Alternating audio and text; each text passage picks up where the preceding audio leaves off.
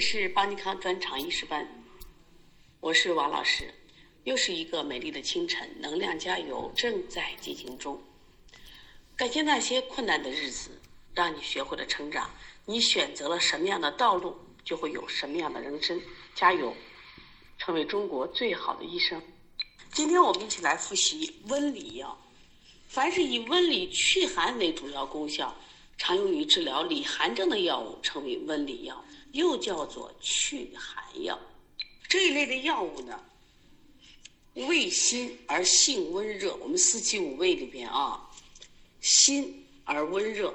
这里的辛什么意思？辛是能散能行，而温是能通。所以说温里药可以走脏腑而温里祛寒，温经止痛。注意，既可以温里祛寒，还可以温经止痛，用于治疗里寒症。尤其是里寒实症，我们经常说寒者热之，疗寒以热药，就是指的温里药的作用。当然，个别药物还能助阳回阳，治疗虚寒症、亡阳症。那像这温里药，因为它归经的不同，它有多种效用。比如说，这个温里的药入脾胃经的，就可以温中散寒止痛，治疗这个直入脾胃或脾胃虚寒症。像脘腹的冷痛、呕吐、泄泻，如果是入肺经的，可以温肺化饮、肺寒的痰饮症。你像这个痰鸣咳喘、痰白清晰的，还能入肝经，能暖肝散寒止痛，用于寒邪侵肝经的少腹痛、寒疝腹痛或者厥阴头痛。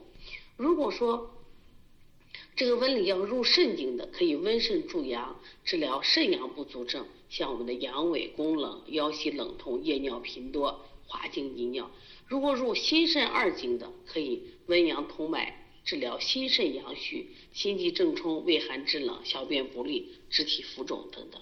就是说，这温里药不光有温脾胃的，还有温肺的，还有温肾的，还有温肝的，还有温心肾的，所以大家一定要搞清楚啊。另外，我们使用温里药的时候，也要根据不同的症候做适当的配伍。你比如说外寒已经入里了，但这个人他还有表，还有表寒，那么就和辛温解表的配上。你像，如果是寒凝了经脉，导致了气滞血瘀的话，配一些行气的活血药，这实际上就是我们为我们学方剂打基础。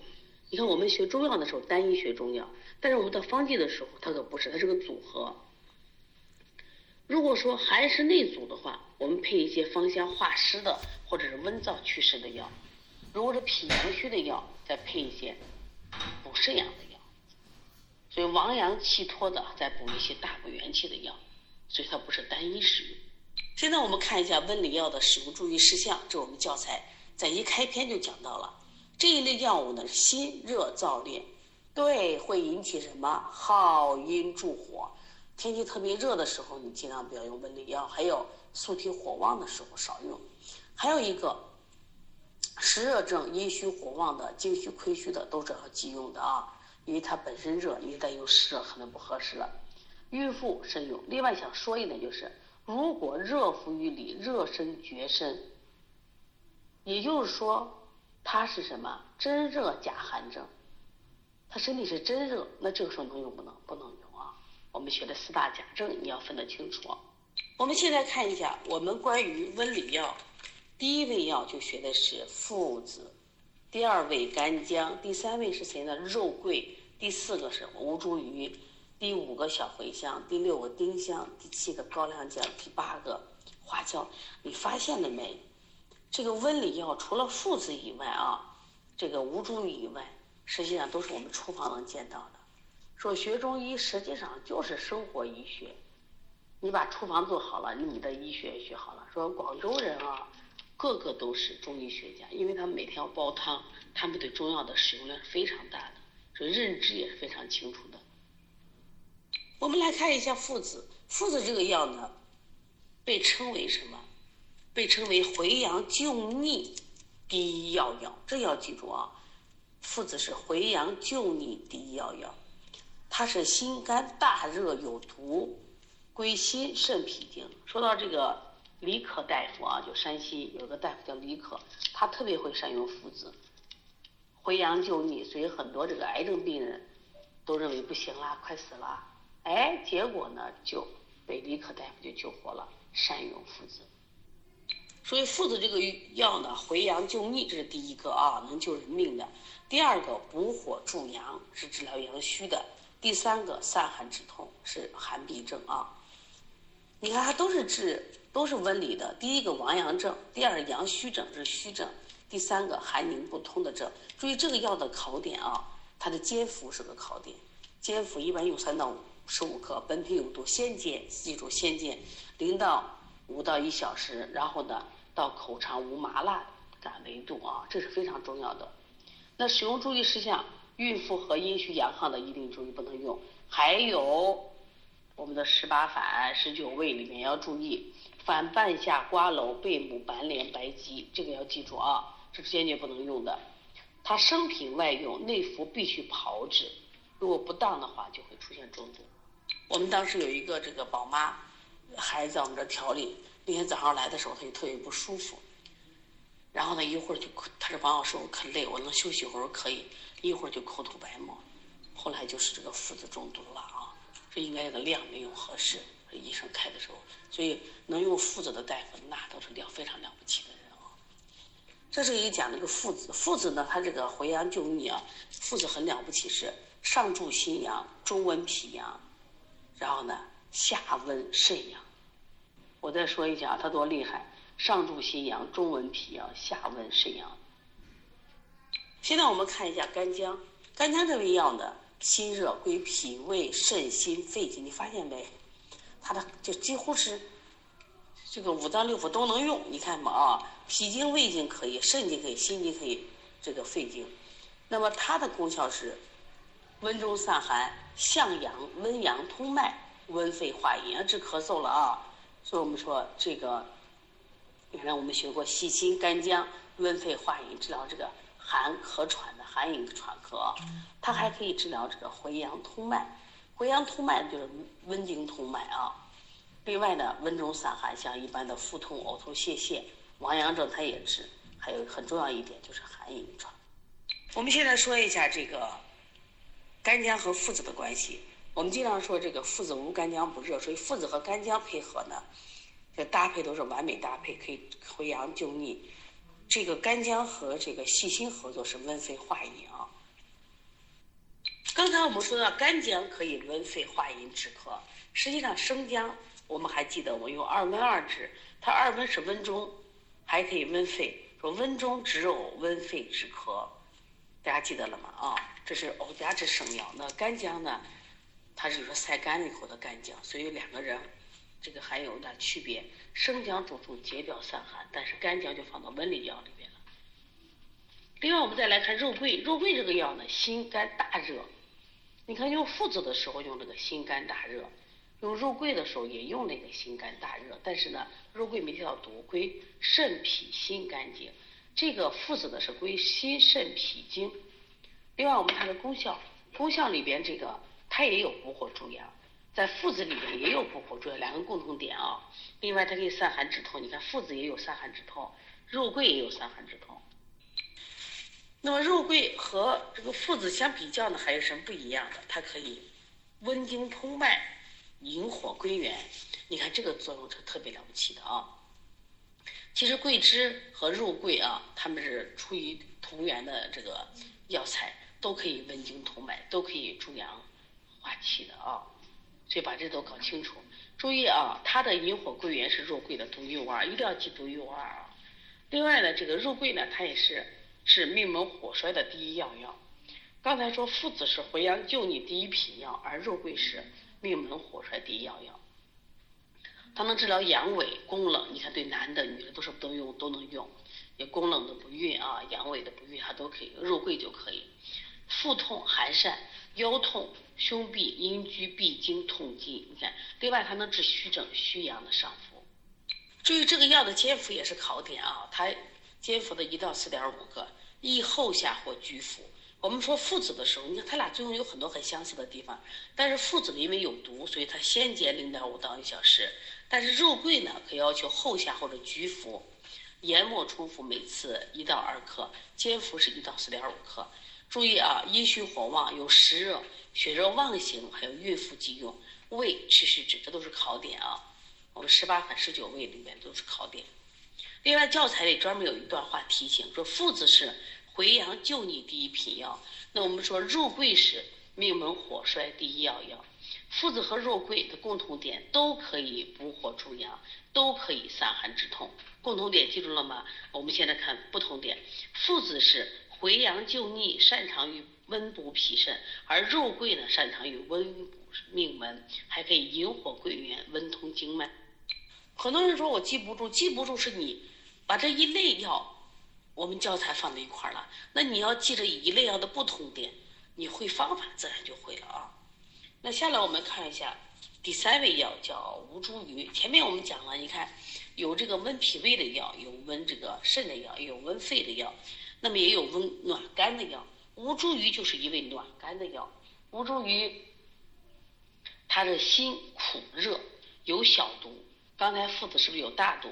归肝脾胃肾。你看前面的附子是归心肾脾经，干姜是归心肾。脾胃肺经，所以它止咳。肉桂是归心脾肾肝经啊，归肝经了。那么到了吴茱萸的时候，咱直接第一个就是肝经，归肝脾胃肾经，把这都搞清楚啊。吴茱萸可以散寒止痛、降逆止呕、助阳止泻。关于散寒止痛的，我们归纳一下：对，附子散寒止痛，肉桂散寒止痛，又来了一个吴茱萸散寒止痛。那吴茱萸还可以降逆止呕。那么刚才我们说谁还能止呕？是不是干姜也可以止呕啊？对呀，干姜止呕。另外在这里，吴茱萸是降逆止呕，还可以助阳止泻啊。它是可以提到什么情况？就是本来你有腹泻，但是我用了吴茱萸以后，就可以达到助阳止泻。所以它的应用是寒凝的疼痛，另外胃寒的呕吐，虚寒的泄泻。吴茱萸这个药呢？像我们引起的寒凝肝脉呀、厥阴头痛啊，厥阴头痛就是考点啊。经行的腹痛、寒疝的腹痛、寒湿的脚气肿痛都可以。吴茱萸这个药呢，既可以散肝经的寒邪，还能疏肝气之瘀滞。这什么意思？既可以散肝寒，还能疏肝，既暖肝又疏肝。大家把这个可以记下来啊。疏肝暖肝是它一个特点啊。而且吴茱萸汤呢，可以治疗这个脾肾阳虚的泄泻，像我们后面要学一个五更泻，五更泻里面四神丸儿就用到了吴茱萸。所以吴茱萸呢，温肾暖脾，固肠止泻啊。这后面我们把吴茱萸好好记一下，将来学吴茱萸的时候，全学方剂的时候，吴茱萸汤就知道了啊。四神丸儿你就知道了。所以吴茱萸汤和四神丸儿里面都会用到了。现在我们看一下小茴香，这太熟悉了啊！我们有时候在做厨房做饭的时候会用到小茴香，它得起什么作用不知道，是不是？那今天我们学一下小茴香，散寒止痛、理气和胃，它可以治疗这个寒疝的腹痛，还可以治疗睾丸的偏坠胀痛，这是独一无二的；少腹的冷痛和痛经，另外中焦的虚寒气滞症，那一定记住睾丸的偏坠胀痛找谁？小茴香。现在我们小男孩里面这个疝气是不是很多？寒引起来的找小茴香，小茴香打成粉，服肚脐啊，效果就挺好的。所以这些药呢，都是我们生活中常见的，但我们不懂，所以就不会用。所以这个小茴香呢，后来也被称为温中快气之要药，它可以这个温中散寒止痛，可以善为脾胃之气而开胃止呕。所以遇到这些这个特点呢，都要记下来啊。那我们总结一下啊，治疗寒疝腹痛的啊，除了这个小茴香以外，对，肉桂，肉桂也治疗寒疝的腹痛，记住啊，肉桂还有一个乌头，乌头也治疗寒疝的腹痛，记住了没有？这总结一下啊，像温经通脉的，像桂枝温经通脉，肉桂温经通脉，另外川乌，川乌也可以温经通脉啊。那下来我们来看丁香，丁香这个药呢，其实我们的厨房也有。丁香呢，辛温归脾胃肾经，温中降逆，散寒止痛，温肾助阳。所以温中降逆，它能治疗什么？这个恶逆啊、呕吐、散寒止痛，还有可以温肾助阳。对于那些这个阳痿的、宫冷的，都可以用它。那刚才我们说，这个哪一个宫冷的阳痿的可以入桂嘛？入桂可以，是不是？附子其实也可以。所以把这一类药找来，它在都属于温里药，温里的前提特点，比如是温是散寒止痛呢，还是温中止痛呢？啊，把这个搞清楚，两草它的特点。我们看高粱姜，高粱姜它的作用是这个散寒止痛、温中止呕。刚才说温中止呕，我们知道这个吴茱萸，它其实有这个温中止呕的作用。然后呢，这个干姜也有温中止呕的作用。我们生姜也有温中止呕的作用，是把这个就搞清楚了啊。所以高粱姜除了散寒止痛，也可以温中止呕。下来我们就看一下花椒，花椒这个药不用说了，这个我们经常吃的。但是为什么吃？啊，我光知道吃花椒的这个这个花椒这个味道，辛辣这种味道，它实际上除了温中止痛以后，还可以杀虫止痒，这个还可以洗啊，像一些驱虫的。瘙痒都可以去用花椒来洗啊。另外，我们学到杀虫的，记得没有？像花椒、苦参、贯众都是可以杀虫的啊。我们现在看课后习题，第一题：附子和干姜具有的共同功效是什么？A. 补火助阳、回阳救逆、温肺化饮，还有这个温中止呕、温经止痛。那补火助阳是谁的？其实这个补火助阳应该是这个附子和肉桂。有补火助阳的作用，说这是它俩的共同作用。那我们讲附子和干姜的共同作用是什么？它主要是回阳救逆啊。来，我们先来看第二题，治疗寒湿痹症、骨节疼痛，选用哪一个药物？其实这里边啊，就重点放在附子和吴茱萸上，别的三个就不考虑。那附子说的很清楚，我治疗寒痹症，一般寒痹寒痹不通就会治，就会疼痛。那么有的人说，老师我能不能选吴茱萸？因为吴茱萸这个药呢，它散寒止痛，另外呢寒凝疼痛。注意寒凝和寒痹还差一个程度，所以这个题呢主要问的是附子的寒痹症啊，程度重一些。我们下来看第三题。温中回阳，而且温肺化饮的药物，这是好选干姜。说到这儿呢，谁 还有谁温肺化饮？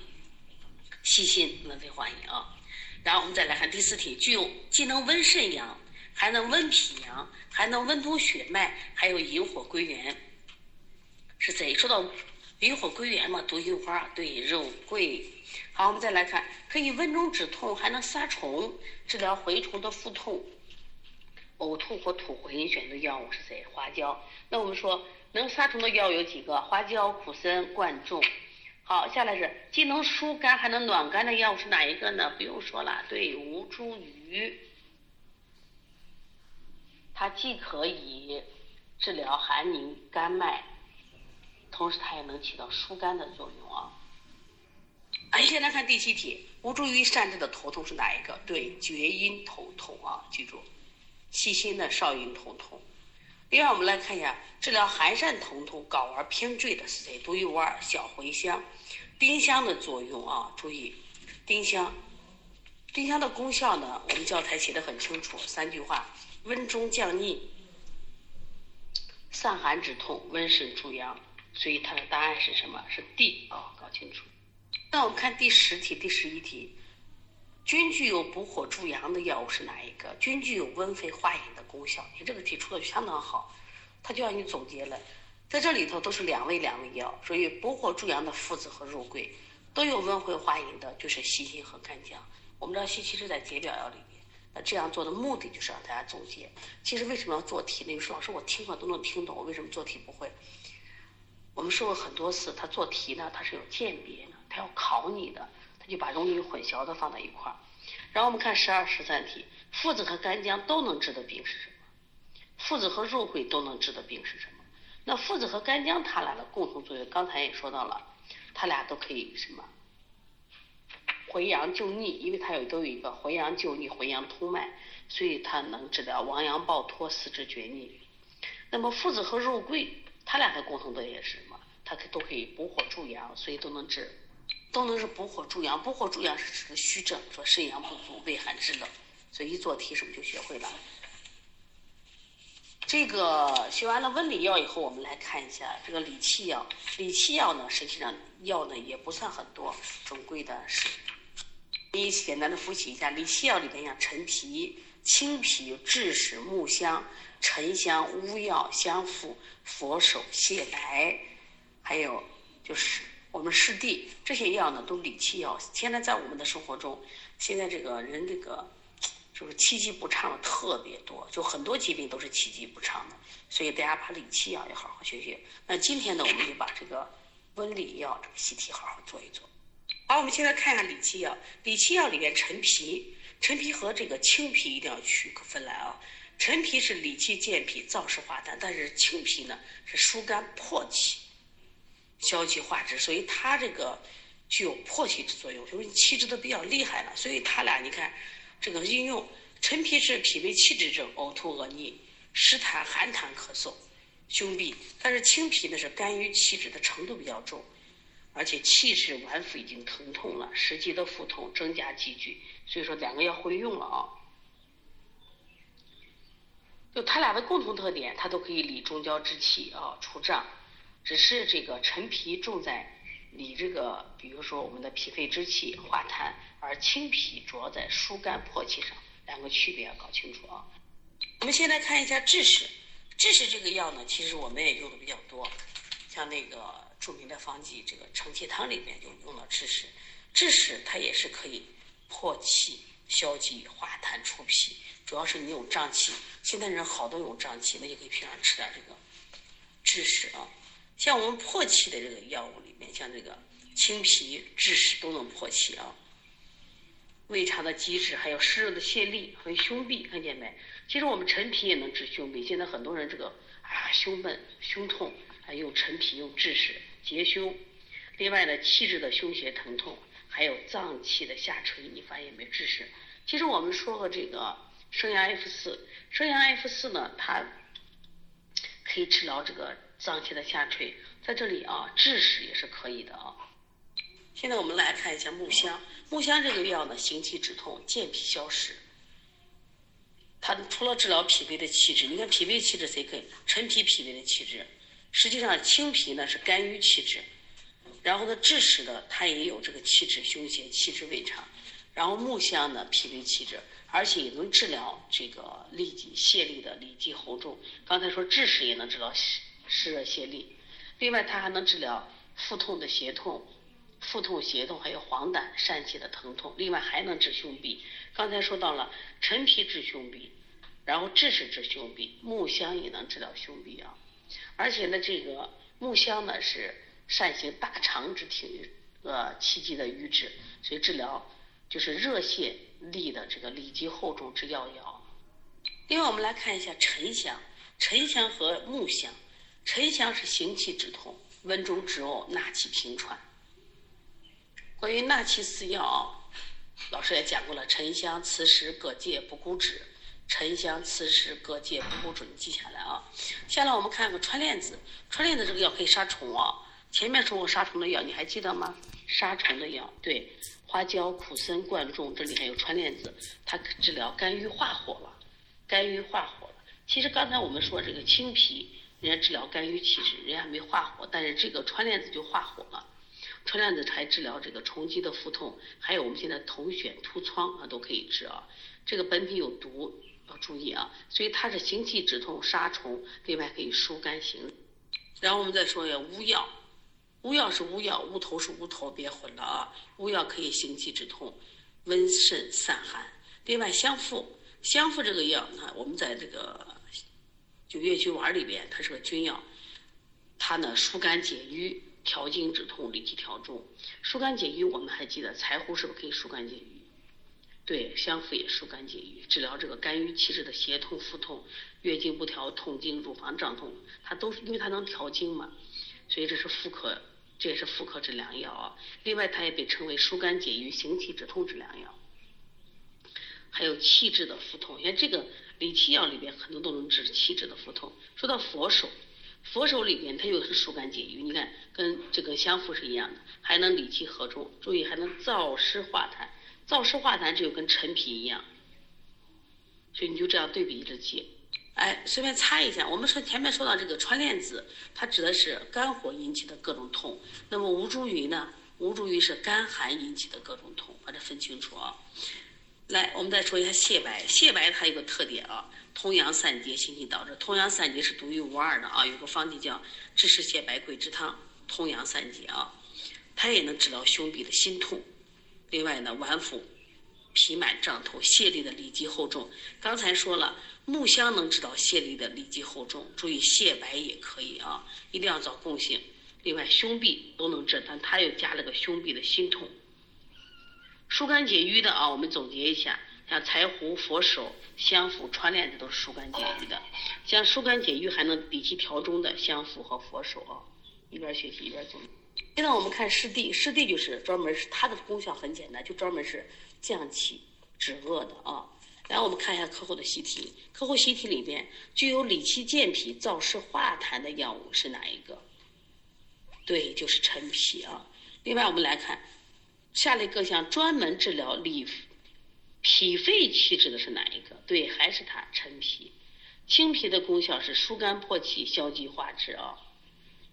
另外，我们再来看一下治疗脏器下垂的是哪一个？对，枳实。木香的功效行气止痛、健脾消食。